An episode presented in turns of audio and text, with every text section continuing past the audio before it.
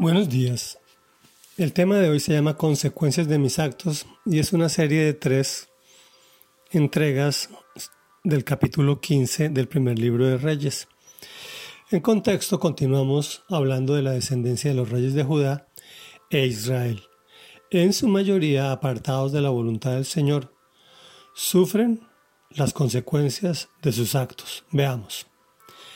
En el año 18 del reinado de Jeroboam, hijo de Nabat, Abías ascendió al trono de Judá y reinó en Jerusalén tres años. Su madre era Macá, hija de Abisalón. Abías cometió todos los pecados que antes de él había cometido su padre, pues no siempre fue fiel al Señor su Dios, como lo había sido su padre David.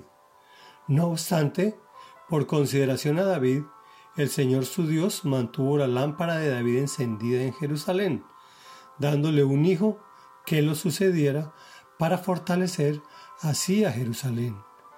Porque David había hecho lo que le agrada al Señor y en toda su vida no había dejado de cumplir ninguno de los mandamientos del Señor, excepto en el caso de Urías elitita.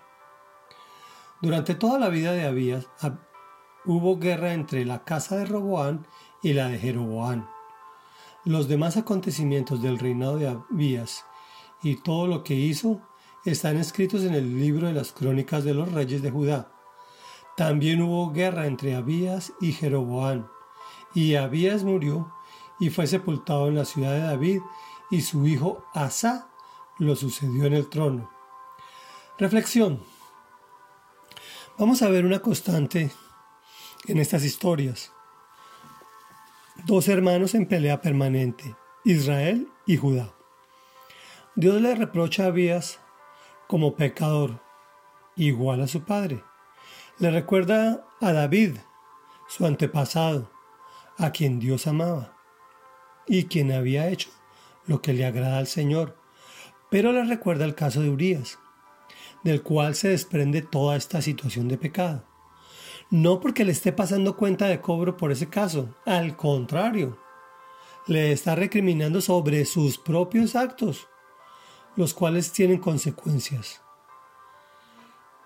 ¿Cuáles? Pues que durante toda la vida de Abías hubo guerra entre este y Jeroboam. Oremos. Padre nuestro que estás en el cielo, santo, santo, santo.